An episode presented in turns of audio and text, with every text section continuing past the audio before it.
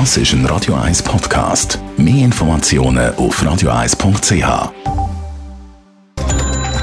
Netto.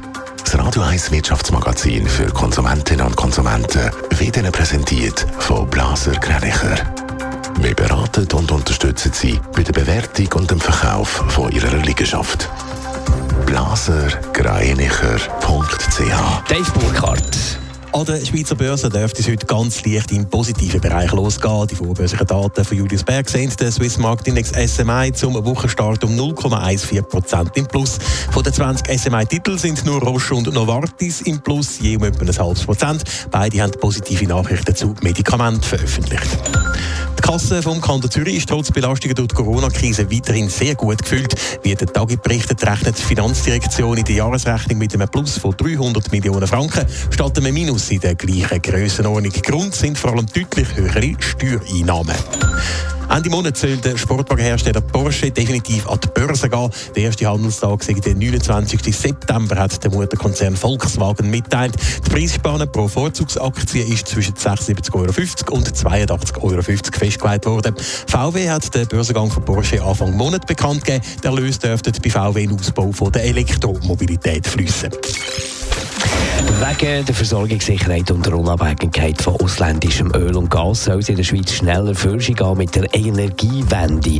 So hat sich das Parlament schon für eine Solaroffensive ausgesprochen und auch Kantone die wollen offenbar schneller vorwärts machen, Dave Burkhardt. Ja, und die nehmen dabei offenbar die Hausbesitzerinnen und Besitzer ins Visier. Es gibt ja schon Kantone, die bei Neubauten eine Solarpflicht eingeführt haben. Dazu gehört zum Beispiel auch der Kanton Zürich. Die Pflicht die soll jetzt aber schweizweit massiv ausgebaut werden. So steht es in einem Grundsatzpapier von der Konferenz von der kantonalen Energiedirektorinnen und Direktoren, wo am Tag vorliegt. Sie wollen offenbar, dass sich auch schon bestehende Gebäude in Zukunft mit einem Zitat angemessenen Teil mit vor Ort produziertem Strom müssen versorgen. Das heisst nicht anderes als das, wenn die Regel tatsächlich durchkommt. Hausbesitzer auf älteren Immobilien müssten Solaranlagen montieren. Die Blende dürfte ja beim Hauseigentümerverband sauer aufstoßen.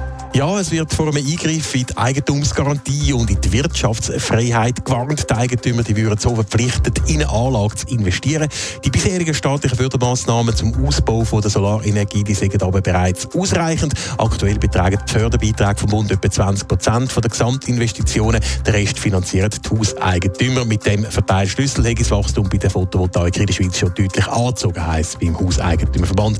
Außerdem haben die 340.000 Mitglieder vom Verband Bund in einer Umfrage angegeben, dass sie in den nächsten fünf Jahren mindestens 24 Milliarden Franken in energetisch vorbildliche Gebäudesanierungen investieren.